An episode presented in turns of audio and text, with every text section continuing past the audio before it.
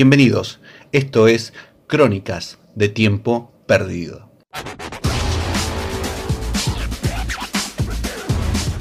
Cine y series acá en Forti FM.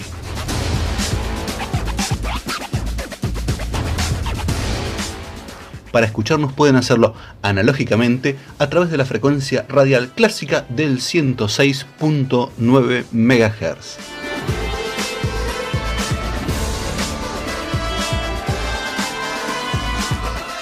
Y si están en la pomada electrónica, pueden escucharnos a través de nuestra página web que es www.forti40fm.com.ar.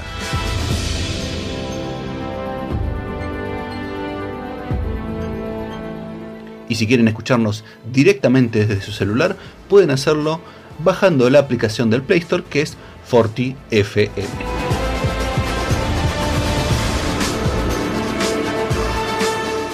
Para sugerencias, propuestas de reseñas y demás cosas, pueden hacerlo a través de nuestro Instagram que es arroba crónica X.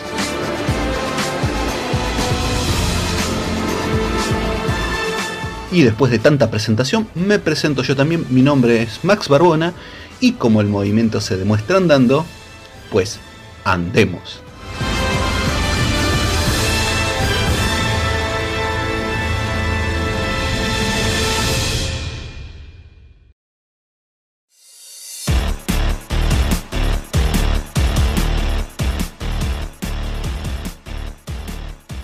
Y ahora vamos a mi sección favorita que es Sábados de Superacción.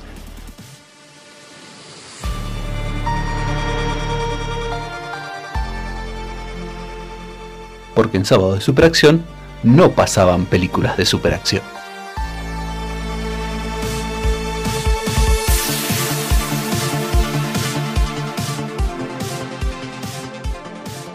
Pero casi, y en la versión actual de Sábado de Superacción en Crónicas de Tiempo Perdido, vamos a comentar obviamente una película de super recontra acción.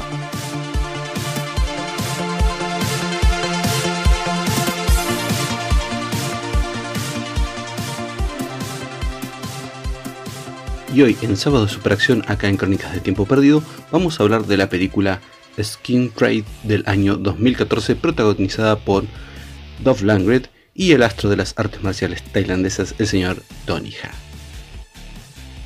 Skin Trade nos cuenta la historia de dos policías, en este caso un tailandés interpretado por, como les dije, Tony Ha, que se llama Tony. Sí, tiene un problema similar al, Alberto Olmedo de Jorge Porcel en sus películas, se llama igual que su nombre en la vida real. Y eh, otro policía que está en Estados Unidos, que es eh, interpretado por Toff Langrid, que con todo respeto, Dolph tenés mucho acento para ser yankee, pero bueno, que se llama Nick y que está buscando, que están buscando a un mafioso serbio interpretado por eh, Ron, siempre seré Hellboy Perman, que eh, se dedica a traficar, a traficar con personas. O sea, se dedica a la trata y tráfico de personas, eh, mujeres, niños, para todo tipo de cosas non santas. La cuestión es que eh, Nick está obsesionado con detenerlo a este mafioso, está metido hasta las narices y a su vez eh, el personaje de Tony Ha eh, tiene una acusada de algún modo personal porque su pareja es también su informante y fue, es una de las chicas que en algún momento fue vendida por su familia para este sistema de trata. La chica en cuestión es interpretada por Selina Jade, una actriz bastante conocida dentro del cine de acción que también aparece con Tony en Triple Treat y también para el gran público que probablemente la haya visto en la primera y en la segunda temporada de la serie Arrow, interpretando a la joven Shadow. Em, así que aquí tenemos más o menos las motivaciones de los personajes. El tema es que están presentados de una manera muy interesante porque Romperman tiene varias aristas. Es un tipo que es un mafioso que es un ex militar genocida eh, que se dedica a esta, a red criminal eh, bancado por la mafia rusa, pero que en determinado momento se pasa tanto, tanto, tanto de la raya que los mismos rusos le sueltan la mano y lo empieza a perseguir el FBI, eh, diferentes policías locales y porque el tipo obviamente opera tanto en Norteamérica como en Asia. A su vez, el detonante de todo el conflicto es que en una de las redadas más grosas, eh, Nick se carga al hijo menor de este mafioso y este jura venganza, obviamente. La verdad es que en ese caso la, peli es bastante trillada, pero a su favor tiene que eh, el mafioso, a través de sus hijos, sus otros hijos, porque tiene cuatro pibes, más pibes, cuatro hijos que también pertenecen a la mafia como él, eh, se cargan a la familia de Nick y Nick eh, o digamos Iván Drago, se pone a recordar que en los 80s alguna vez protagonizó la versión del Punisher y empieza a cargarse mafiosos a lo loco y sale a buscar al capo de Tutilicapi, que es en este caso como les dije Ron Perman, y en el medio también aparecen otros personajes como el interesante cameo rol terciario que tiene Peter Weller como el jefe de Dolph Lundgren y además un agente del FBI interpretado por Michael J. White, quien fuese alguna vez Tyson y Spawn. La cuestión es que eh, interesante cast de actores em, secundarios y principales que alguna vez han participado en muchas películas de acción. Así que está bastante bien contenido. El guion es simple, como les dije, no, hay mucho más que lo que les acabo de contar. Y ver cómo en determinado momento se produce el famoso malentendido Avenger vs, no sé, JLA. Sea, creemos que son malos. Obviamente, eh, Dolph Lundgren se tiene que enfrentar a Tonija. ¿Por qué? Porque Tonija cree que Doflangri en ese sendero de locura y destrucción se cargó a su mejor amigo, pero es toda una trampa de los malos malosos de la historia. Así que tenemos escenas de acción a tutiplén.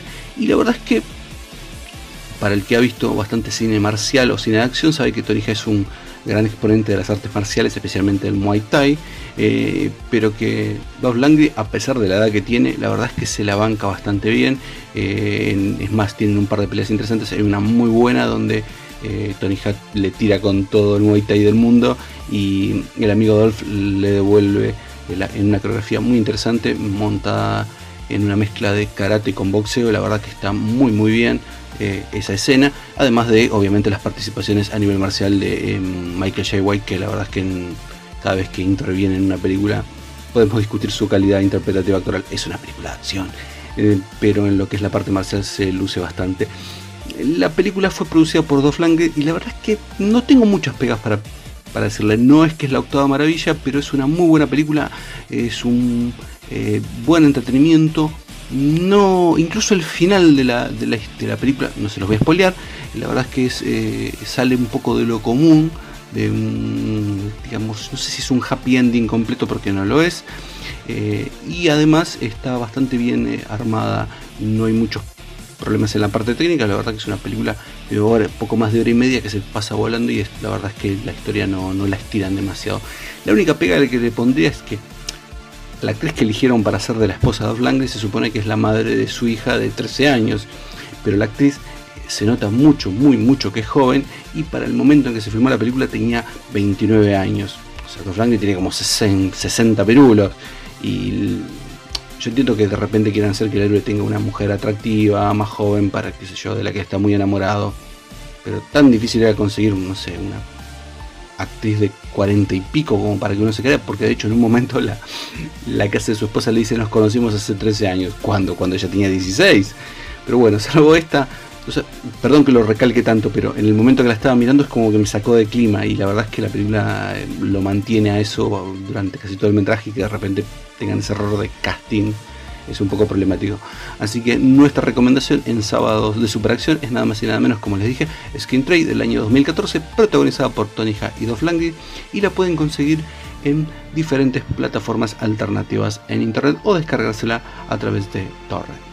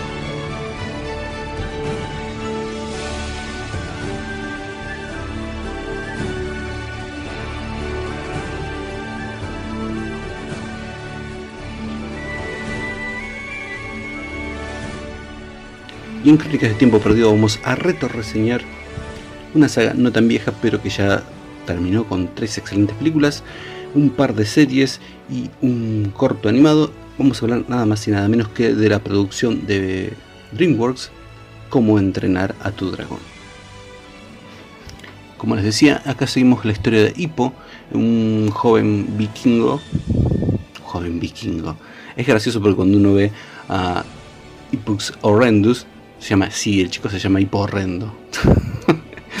que es a su vez hijo de eh, el Basto, el jefe de la aldea, que cuando uno ve la animación es el típico vikingo barbado, por lo menos el típico vikingo de películas, ¿no? Porque tiene un casco con guarnitos y todo lo demás, y el pibe es un palo vestido.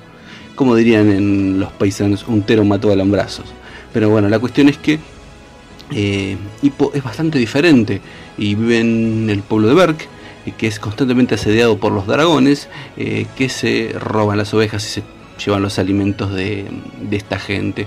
Obviamente estos vikingos no quieren entablar muchas relaciones con, los, con estos animales, sino simplemente cazarlos y matarlos. La cuestión es que en determinado momento estoico, harto de que su hijo no al que él imagina que va a ser en algún momento su sucesor en el puesto de jefe de la tribu, eh, lo anota en, el, en una especie de curso que tienen los vikingos para cazar dragones. La cuestión es que Hippo quiere un poco para demostrarle a su padre que es fuerte, pero la verdad es que no está muy convencido del tema de matar a un animal. Y accidentalmente en una de sus salidas al bosque hiere eh, a un Furia Nocturna, que es uno de los dragones más raros, y al que él empieza a apodar Toothless, o sea, sin dientes. En la traducción ustedes lo conocerán como chimuelo, que la verdad que es un lindo nombre.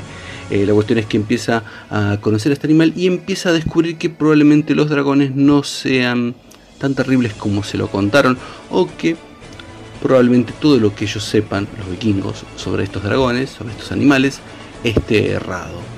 La cuestión es que esto nos va permitiendo conocer a Hippo que intenta diferenciarse de las tradiciones que lo empujan a ser un asesino de dragones, un matadragones, un cazador, y cómo él empieza a relacionarse con, a través del conocimiento con Chimuelo y la amistad que desarrolla con él, eh, cómo empieza a afianzar su identidad y curiosamente ese afianzamiento de lo que él realmente desea, de eso que lo identifica y lo convierte en un vikingo diferente, eh, en la apariencia le permite eh, hacerles creer, o por lo menos eso es lo que ellos se creen, de que él es un gran domador de dragones y que puede vencerlos fácilmente, porque obviamente todos los trucos que va aprendiendo para eh, manejar, contener y sosegar a Chimuelo los aplica con los dragones que tienen en la arena estos vikingos para entrenar.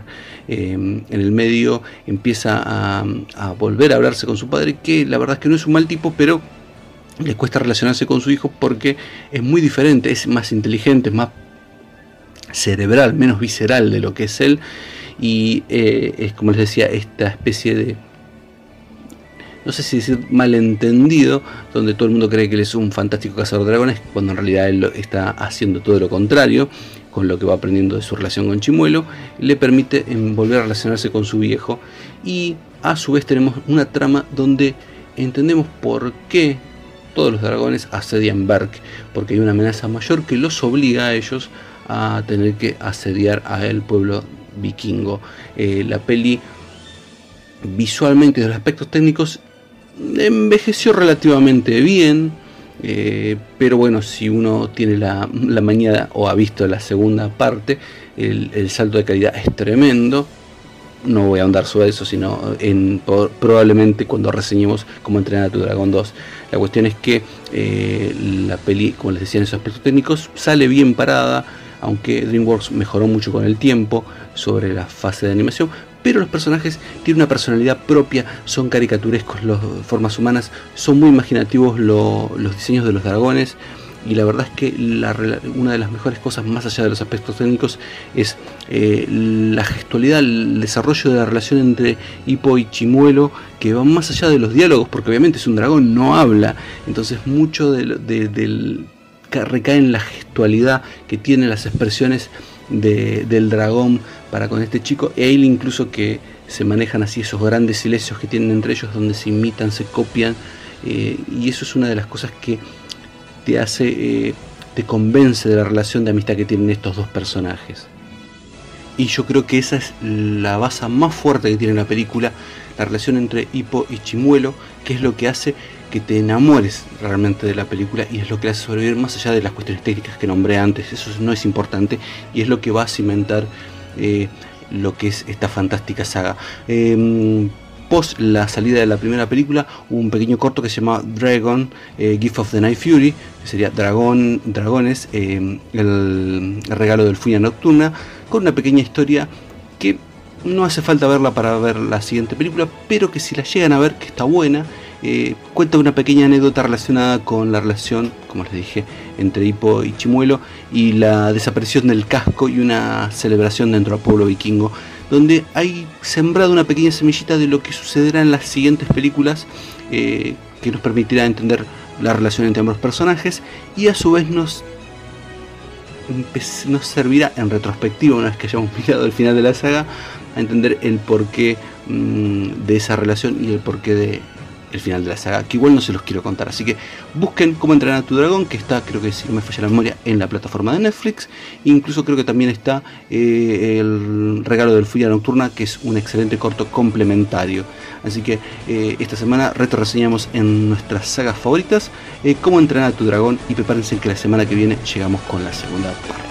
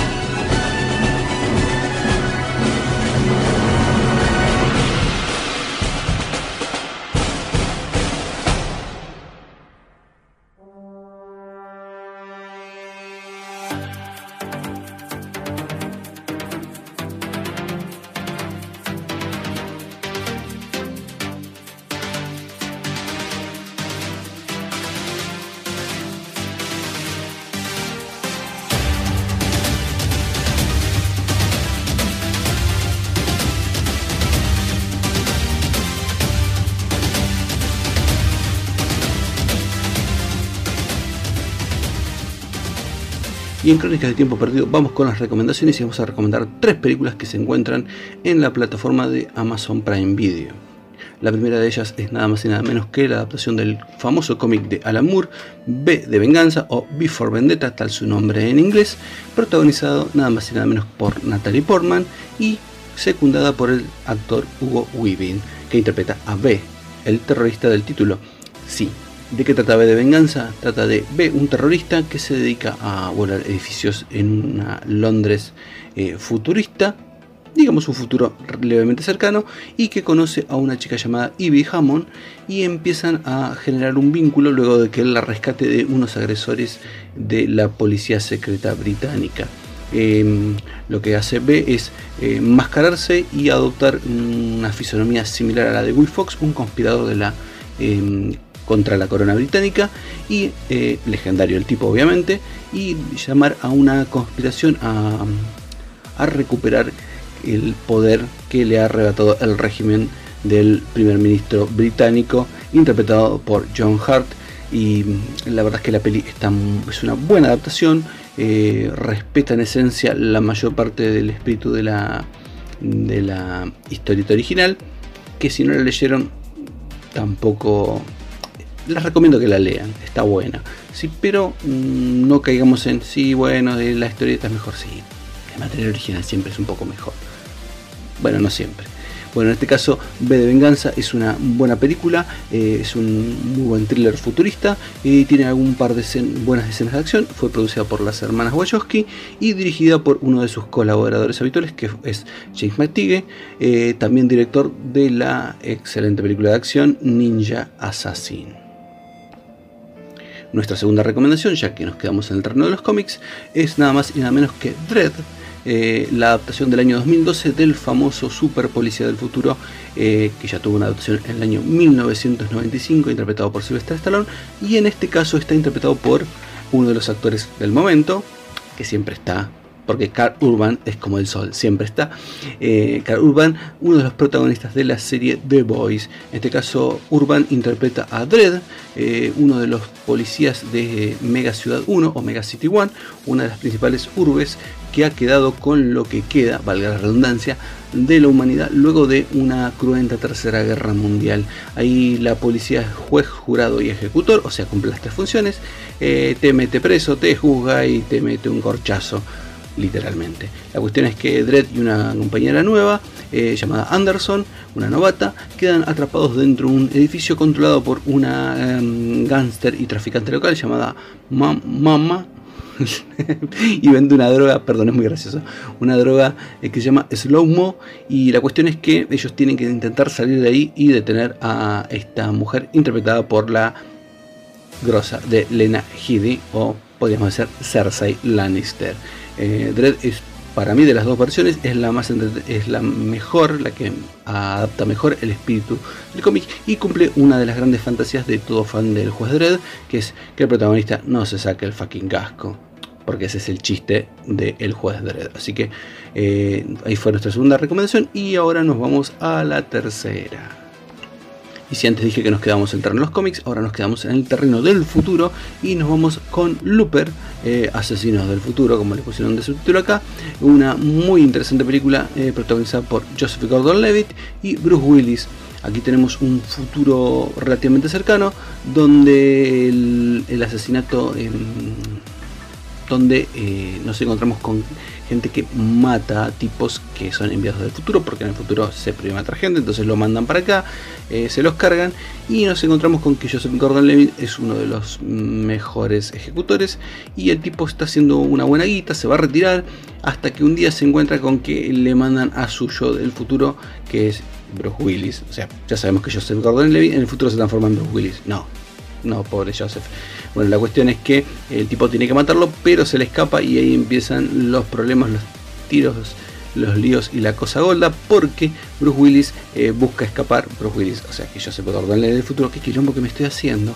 La cuestión es que eh, Bruce Willis intenta liquidar al tipo que en el futuro lo mandará para ahí y que ahora en nuestro presente es nada más y nada menos que un nenito. Así que eh, Joseph Gordon Levitt tendrá que detener a su yo del futuro más viejo, sí, más lento, pero con mucha más experiencia y que lo conoce al dedillo.